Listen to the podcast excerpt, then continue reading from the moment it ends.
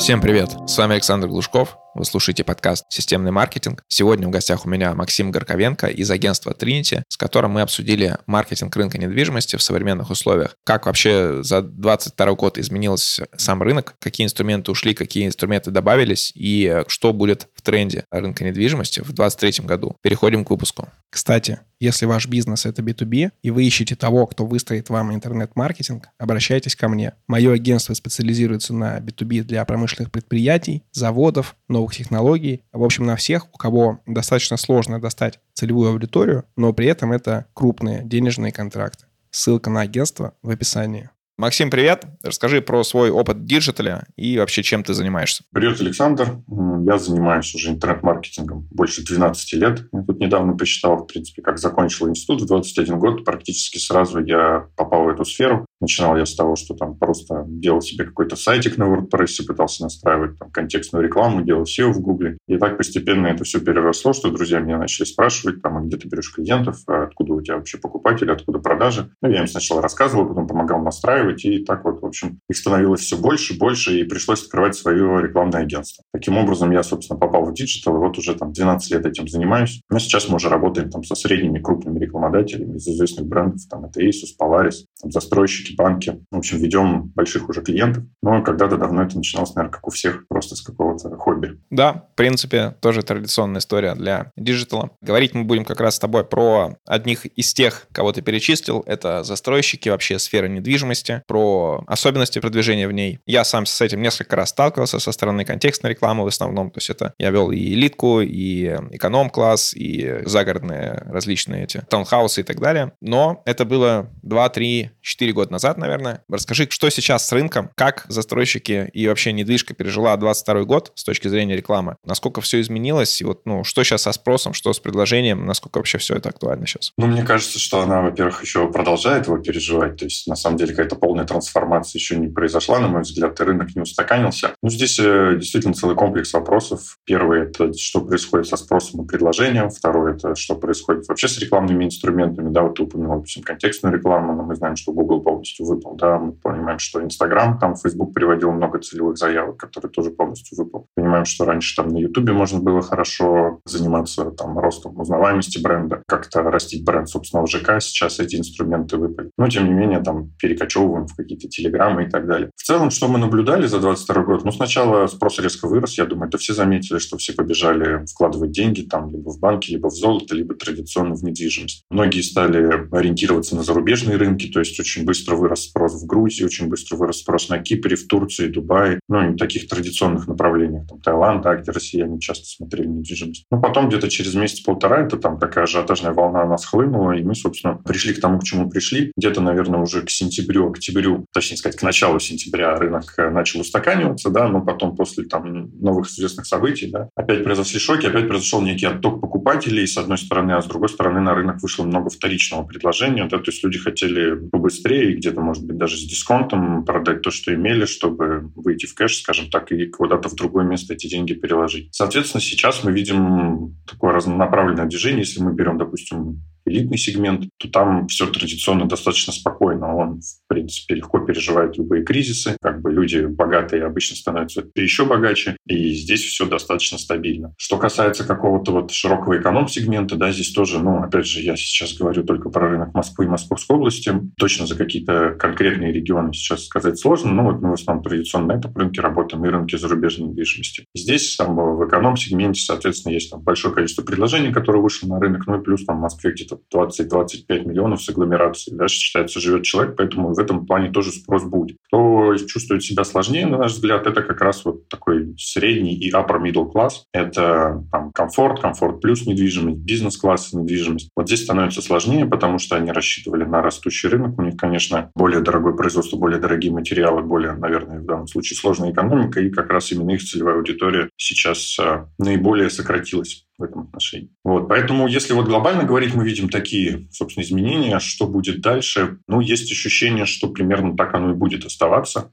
если мы не будем видеть каких-то новых там сильных шоков, я думаю, что примерно на том уровне, на котором мы сейчас есть, то есть ну, где-то минус, может быть, 10%, 15% от прошлого года, 2021 года, вот на этом уровне мы и останемся. Если, опять же, да, что-то резко не изменится, чего, конечно, никто в данном случае обещать не может. Я как потребитель э, весь этот год мониторил рынок вторички, потому что у меня есть интересы и там по продаже, и по покупке, но я не заметил вообще каких-то резких скачков. То есть я ожидал, что сейчас выложит огромное количество классной вторички, которую там можно с дисконтом взять, и, э, в общем, все классно. Вот. Оказалось, что не так. Прям каких-то реально хороших предложений я особо не видел. И, в принципе, ну, мониторя количество объектов, например, в рамках какого-то одного района Москвы, тоже вот каких-то сильных изменений по сравнению с прошлым годом я не заметил. При этом, если берем уже не вторичку, а первичку, это у всех застройщиков у них сократилось э, количество инвентаря, который они могут использовать. Что по поводу бюджетов? Вот заметил ли ты или там кто-то еще какие-то твои знакомые по рынку, что кто-то сильно начал резать бюджеты? Или все все равно продолжают, у всех там маржа по квартирам большая, э, поэтому можно бюджет все равно увеличивать в любом случае? Ну так, оф топ вернемся чуть к вторичке. Мы тоже проводили такой интересный эксперимент. С одной стороны, мы открываем цены, смотрим, да, насколько изменились условно стоимости в объявлении там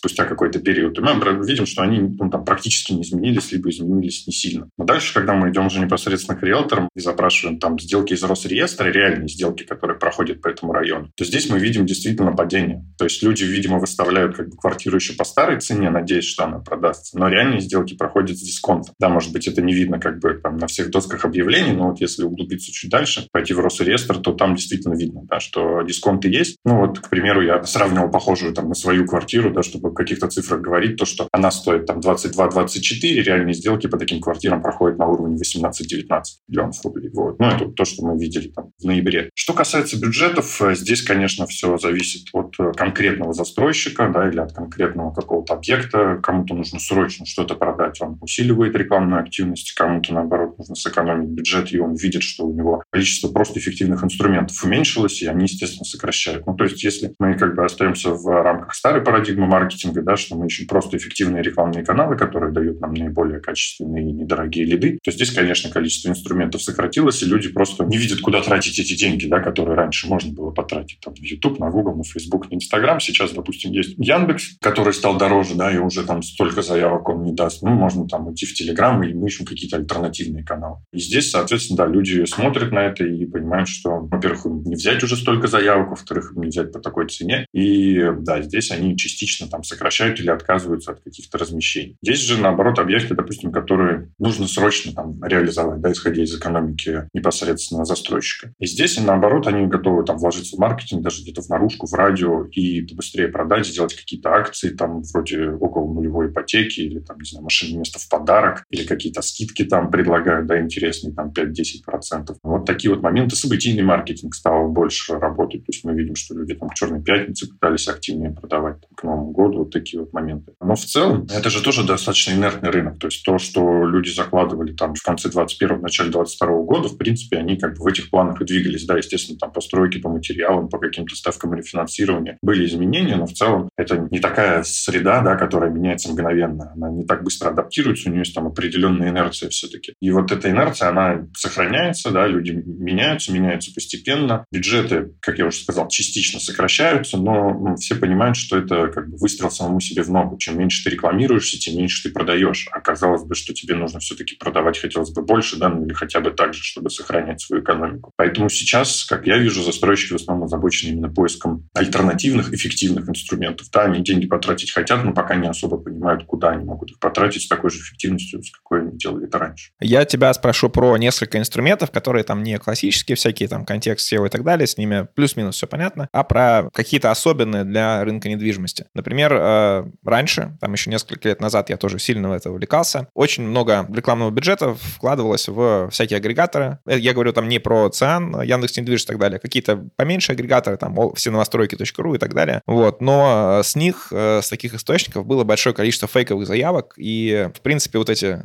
фейковые заявки, один из основателей этих фейковых заявок, это была моя давняя знакомая, которая это все поставила на поток, вот, и после этого это разрослось в такую эпидемию, которую там и Култач, я помню, давил и так далее. Насколько сейчас актуально продвижение на таких сайтах? Э, может быть, в них перелили бюджеты, стали закупать больше места или там выкупать по какой-то другой модели, там, доходы в салон продаж, а не просто в звонок? Ну, недоверие к таким сайтам всегда было традиционным, безусловно, да, и мы тоже часто ловили на колл-трекинге людей, которые как будто бы звонят вообще в разные ЖК, но задают одни и те же вопросы, слышно, что это один и тот же голос и так далее. Тем не менее, ну, опять же, да, смотря о каком сегменте мы говорим, какие-то размещения там в коммерсанте, в РБК недвижимости, они по-прежнему считаются там статусными, интересными, поддерживающими лояльность к бренду и подобные вещи. Да, вот то, что ты называешь там Новостроем, Квадрум, там Мир квартир, я не знаю, ну, их там большое количество таких сайтов объявлений, они сами уже давно-давно перешли на то, что они предлагают, ну, как, наверное, ИЦАН, да, предлагает целевые звонки. Конечно, по-прежнему там у клиентов, у заказчиков есть сомнения, насколько эти звонки действительно целевые, да, там, не подставные и так далее. Но здесь, мне кажется, они тоже поняли вот эту вот какую-то свою репутацию и пытаются ее исправлять. Ну, плюс э, какое-то охватное размещение, тем не менее, они предлагают. Конечно, по сравнению с тем же там, старым Фейсбуком, Инстаграмом, да, или даже контекстной рекламой, эффективность таких сайтов сильно меньше. Что касается новых интересных инструментов, ну, здесь все зависит от э, класса, да. Наверное, всем стоит порекомендовать Telegram. То есть мы протестировали на различных своих заказчиках, и это не только недвижимость. Мы много на ком попробовали. Телеграм имеет хороший отклик. Это интересно. Не очень пока понятно, как его массово использовать, так, как его массово двигать. Мы понимаем, что есть Telegram Ads, туда достаточно там большой порог входа, плюс доверие там непосредственно к Telegram Ads и вовлеченность людей, она не такая большая, как если это там закупка платных постов, условно, да, в Telegram-каналах. Но она тоже имеет место быть, и это хороший канал, да, интересный, но он текстовый. В этом, да, его, наверное, самый большой минус, то есть визуальный контент или аудиовизуальный контент, то, что мы называем там видео, да, YouTube, он воспринимался пользователем гораздо легче, да, и строить бренд через, там, допустим, канал Телеграма, ну, это все можно, безусловно, но это труднее. Дальше выходит у нас всякие интересные, ну, вот я просто приведу пример. Нам нужно было продавать здание в центре Москвы, это элитная недвижимость, там, больше миллиона рублей, миллион двести пятьдесят тысяч рублей за квадратный метр. Соответственно, это там ну, очень дорогие лоты. Что мы можем придумать? Да? Таких э, объектов там, буквально 5-7 внутри Садового кольца, которые вот в данный момент э, готовы к продаже и, соответственно, с нами конкурируют. Естественно, у них у всех там есть консьерж-сервис, естественно, у них у всех есть там, не знаю, парковочное место и так далее. И здесь уже приходится придумывать какие-то, ну, я бы не сказал, что это относится к интернет-маркетингу, но так как мы там комплексное рекламное агентство, да, мы приходится заниматься и подобными вещами. Мы смотрели, какие есть э, примеры и чем можно зацепить, да, и вот мы вышли в тему современного искусства. То есть это начали размещать внутри э, объекты современного искусства, сделали обитаемую кровлю. Договорились со Всероссийским союзом художников, который провел конкурс художников на создание мурал. Мурал — это вот когда расписывают фасад здания. Соответственно, победитель Всероссийского конкурса художников, его вот как бы картина, да, она должна занять весь фасад здания. Ну и такие подобные, я бы даже сказал, это, наверное, уже не маркетинг, это больше пиар-акции, да, когда мы можем потом об этом освещать, когда у нас есть российский конкурс художников, где все это освещается, когда это там появляется в каких-то галереях, соответственно, российских, да, и туда приходят обеспеченные люди, они об этом узнают. Ну, то есть приходится уже выдумывать какие-то совершенно новые, скажем так, подходы к тому, чтобы это продать, к тому, чтобы это было интересно. То есть раньше нам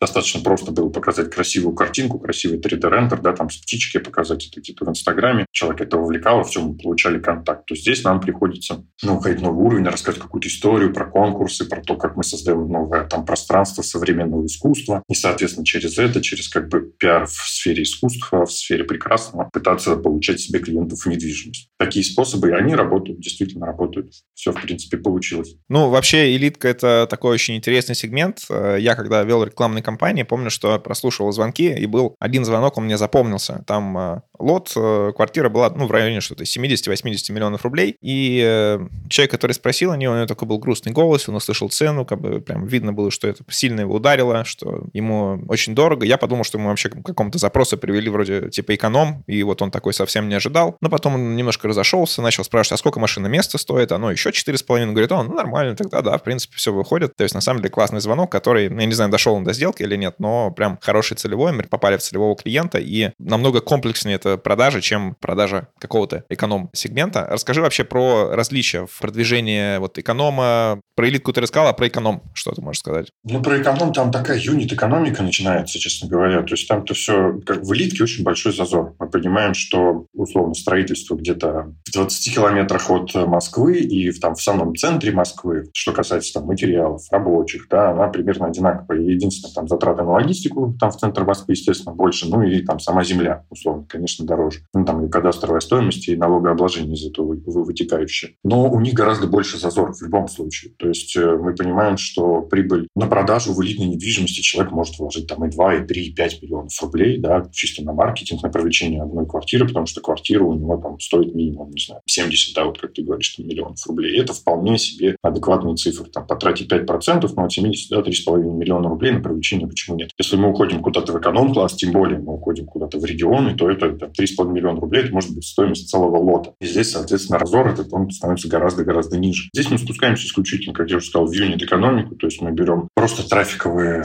истории, типа контекста, типа таргетированной рекламы. Мы не брезгаем совершенно тут бесплатными досками объявления, особенно, да, если мы говорим про какие-то региональные истории. Мы обязательно подключаем местную агентскую сеть. На самом деле агенты очень хорошо себя показали в прошлом году, потому что мы можем как бы потратить деньги, ну, условно, там 2-3% от стоимости лота мы можем потратить на маркетинг с определенным риском. Все-таки мы это понимаем, потому что инструменты меняются, да, эффективность этих инструментов меняется, и риски, соответственно, возрастают. И в тот же момент мы можем эти 2-3%, там, ну, в редких случаях 5% отдать в виде комиссионных агентов, который приведет нам клиента. Соответственно, некоторые застройщики пошли по такому пути, что они сказали, что да, мы раньше платили условно 2%, а теперь будем платить 3,5%, потому что мы видим, что наши затраты на маркетинг растут, эффективность падает. И таким образом они там ну, вообще не вкладывая в рекламу, все равно хорошо продавали, потому что им начали приводить агентства, с ними стало выгоднее работать. Вот, а у агентств есть, видимо, какая-то ну, там, своя условно подписная база. Такая схема тоже очень хорошо работала. Ну, как я уже сказал, Telegram, в общем, все то, что было раньше, просто это выжили досуха, выжили, высушили и добавили то, что раньше не делали. То есть я вижу, что некоторые застройщики не хотели размещать свои, условно, квартиры на Авито. Теперь они совершенно этого не стесняются. И там из рук в руки добавляются и так далее, помимо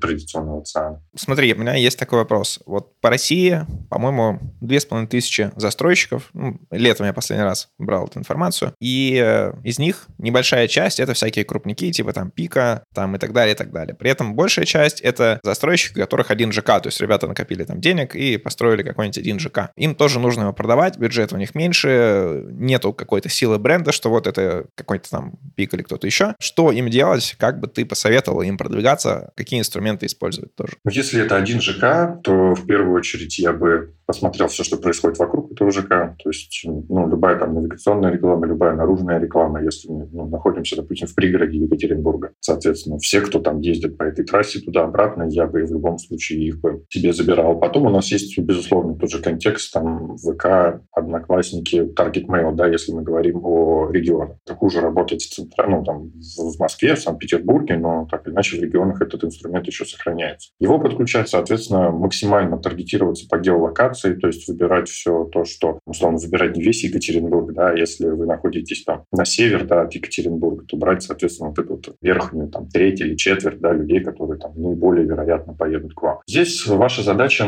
увеличивать, скажем так, таргетинг, то есть меньше стрелять из пушки по воробьям, стараться более точечно, как в плане целевой аудитории, так и в плане геотаргетинга их выбирать. Жестче относиться к отсеиванию по платежеспособности клиента, да, то есть если вы, ну, там, прям супер эконом, вам нужно адаптироваться там, к этой среде и стараться, соответственно, максимально дешево продавать. Если вы средний класс, то стараться не привлекать, да, опять же, мало платежеспособных людей, которые, возможно, поинтересуются, вы за них заплатите, да, но меньше купят. То есть вам нужно таргетироваться больше уже на вашу именно аудиторию. Я бы покрыл бы всю местность, честно говоря, вот просто бы взял там в радиусе 5-7 километров, там 10 километров да, от нас, вот кто есть, я бы всех бы забомбил рекламой, соответственно. Опять же, если у вас всего один ЖК, тут понятно, экономика, ее тоже достаточно просто посчитать, вы понимаете, сколько вы готовы потратить на там, продажу одного лота или одного квадратного метра, берете список тех инструментов, которые вам дает ваш директор по маркетингу или кто бы там этим не занимался, и смотрите, что из этого получается, что не получается. И я бы подключал бы все инструменты, которые есть, то есть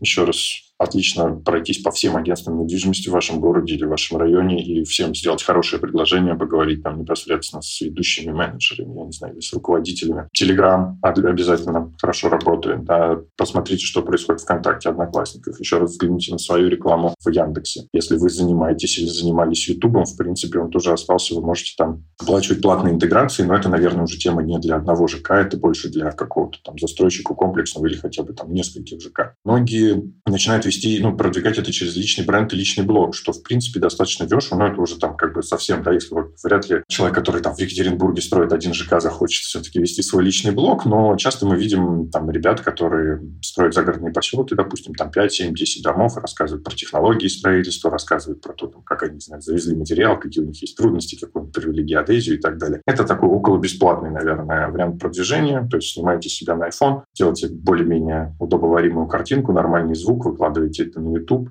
пишите правильное описание, там, да, хэштеги, и, соответственно, тоже будете получать определенное количество трафика. Также люди продолжают вести Инстаграм, рассказывают про свои проекты, и это ну, как бы не отменяет, тоже получается эффективно, здорово, классно. Я бы сказал, что сейчас нужно делать все то же самое, что и раньше, только лучше, вот, веселее, бодрее, наверное, как-то так. Потому что инструментов стало меньше, спроса стало объективно меньше, работать на рынке стало все-таки сложнее. Еще не все застройщики как бы ну, из-за кризиса ушли, которые, наверное, уйдут, да, то есть есть еще вот эта некая инерция, год-два, там достроятся объекты, кто-то там, да, банкротится, я не знаю, кто-то кого-то допоглощает и так далее. Поэтому вот пока мы еще находимся в таком неустойчивом равновесии, я бы рекомендовал максимально там правильно и грамотно посмотреть на все, что раньше происходило. Вообще, ну, по моему личному ощущению, застройщики не сильно-то волновались по поводу маркетинга, ну, потому что он зачастую там 2-3% занимает, потому что если хороший ЖК в хорошей локации, если он нормально строится, он, в принципе, зачастую сам себя продавал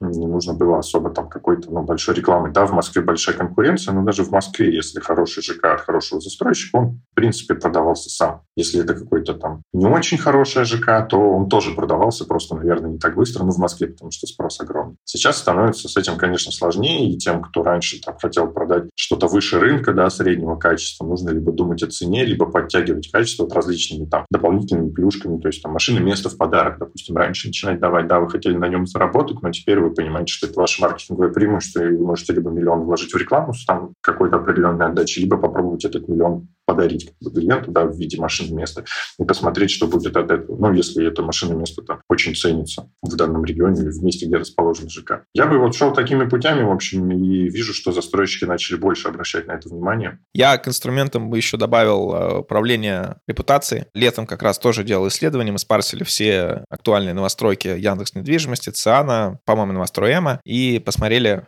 какое количество у них э, отзывов, какие у них оценки на каждой площадке, вывели там всякие средние. И прям явно видно, кто работает с репутацией, а кто нет. То есть при примерно одинаковом качестве там и жилья, то есть, ну, по крайней мере, то, что я знаю по отзывам, оценки различаются в разы. Мы хорошо с тобой поговорили про российский рынок, а что по поводу вот, э, вот этого ажиотажа, который был на покупку недвижимости за границей? Изменился ли он? Появились ли, ну, не знаю, снизился спрос, повысился спрос, или все, кто хотел, уже купили, а сейчас это все вернулось э, к прежнему объему спроса? Конечно, такого прям ажиотажа, который был в феврале прошлого года, уже нету. Тогда прям было действительно очень много желающих. Но я бы сказал, что россияне добавили, без, безусловно, в, эту, в этот поток да, зарубежных денег, не знаю, зарубежной недвижимости и продолжают добавлять. То есть если раньше люди рассматривали первую квартиру в Москве, условно, вот, там, я живу в Москве, да, я понимаю, что это не совсем правильно сравнивать себя там, со всеми потребителями, ну, просто как пример. Я живу в Москве, там мои друзья живут в Москве, не знаю, там близкие, родственники, коллеги. Многие рассматривали классическую покупку, соответственно, недвижимости в Москве и какого-то загородного домика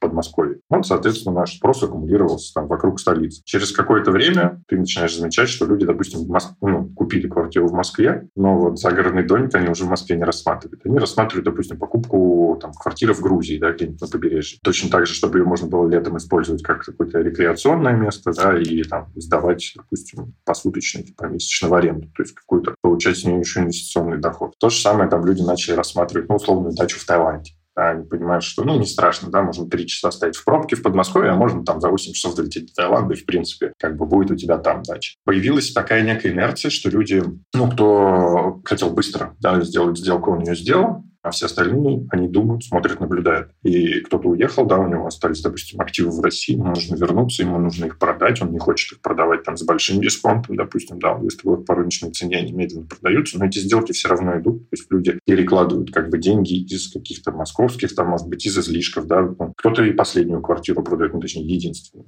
кто-то продает там вторую, третью, кто-то просто раньше покупал квартиры в Москве на этапе застройки, да, и здорово их там продавал, когда они построятся, либо уходил в арендный бизнес, сейчас он то же самое начинает делать просто в других каких-то локациях, там, городах. Опять же, Кипр, ну, традиционно Дубай, традиционно вот Грузия, Таиланд, те направления, которые интересны. Но они все очень разные. То есть нужно понимать, что люди, ну, допустим, ценник в Грузии, да, где-нибудь в Батуми, ценник в Дубае отличается колоссально. Целевая аудитория, которая покупает недвижимость и там, и там, она совершенно разная. И рынок, безусловно, разный. То есть если мы говорим о Дубае, то очень интересно там купить, очень интересные, скажем так, условия, очень хорошие рассрочки беспроцентные от застройщиков, но потом эту квартиру достаточно сложно продать. Ну, то есть все, кто говорят, что как только у тебя построился рядом небоскреб, ты не можешь продать эту квартиру там за кэш, условно, потому что рядом строится новый небоскреб, в котором застройщик точно так же предлагает тебе там на 5, 6, 10 лет беспроцентную абсолютно рассрочку, и он будет новый, а твой уже к тому моменту нет. Поэтому это тоже такой ну, определенный пузырь, если люди покупают квартиру для себя или под сдачу, какое-то время, да, это работает, но сколько это будет продолжаться, неизвестно. То же самое касается Грузии, да, то есть люди, которые туда сейчас уехали, они снимают там жилье в аренду, они видят, какие цены, ну, допустим, там 40-метровую квартиру в Батуми можно реально купить за 40 тысяч долларов. Для Москвы это там ценник ну, практически смешной, да, это можно сделать там на сдачу или продав машину, поехать купить там, условно, квартиру в Батуми.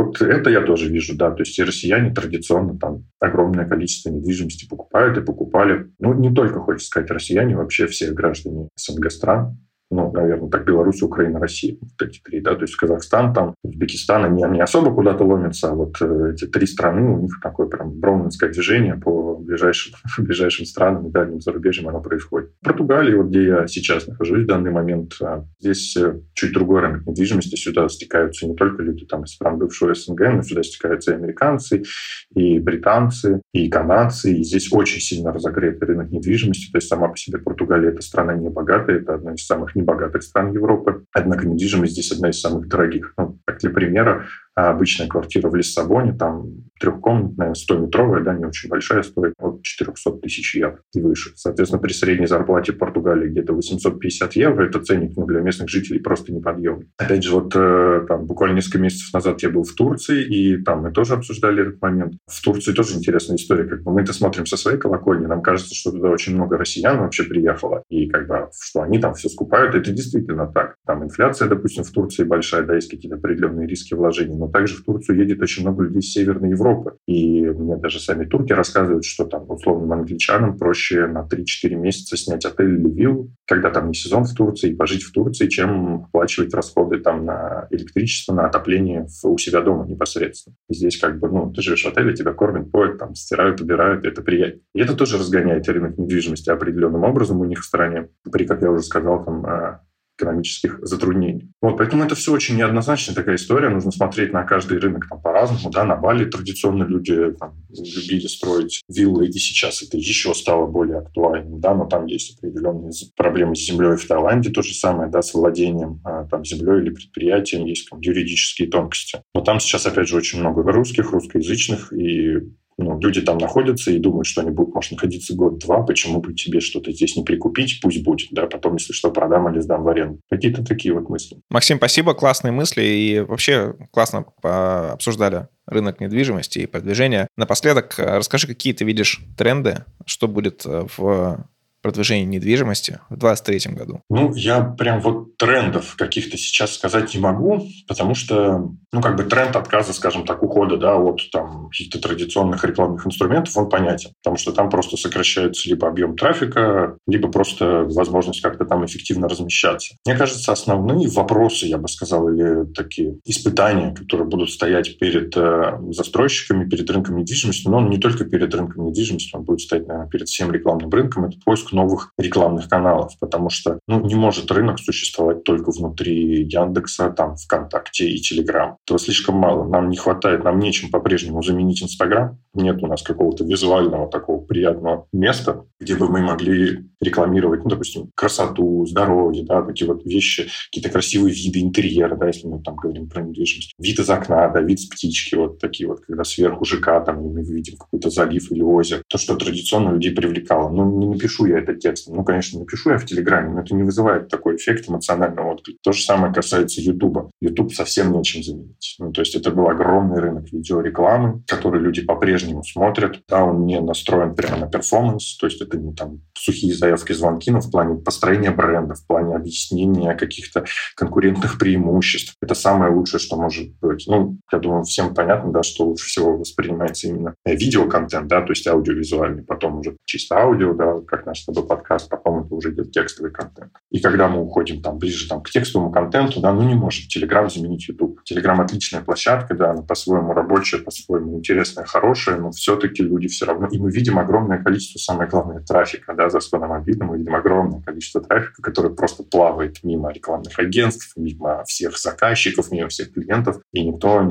не понимает, как его грамотно, эффективно обработать. Ну, кроме как, собственно, взаимодействия да, и коллаборации напрямую с э, блогерами. Поэтому я думаю, что основные тренды это будет как раз вот поиск новых каких-то рекламных инструментов, новых рекламных моделей, которые смогут заменить старые. Потому что оставаться на двух-трех там около эффективных каналах, да, особенно когда там в Яндекс даже в большинстве случаев уже становится перегрет и совсем не для всех эффективен. То есть, ну, вообще невозможно да, остаться без рекламных каких-то инструментов, а уходить обратно в ту ситуацию, которая была 20-30 лет назад, то есть просто там в наружку и радио условно, как-то не совсем современно и тоже не так эффективно. Я думаю, вот это задача ближайшего года. Будут появляться новые какие-то интересные инструменты. Я думаю, что и ЦАН, и Яндекс, может быть, нам в этом плане что-то предложат дополнительно. Будем посмотреть, как будет. Спасибо за внимание. Задать вопрос Максиму вы можете по ссылке в описании, а вас попрошу подписаться на этот выпуск в том сервисе, где вы услышите. Спасибо.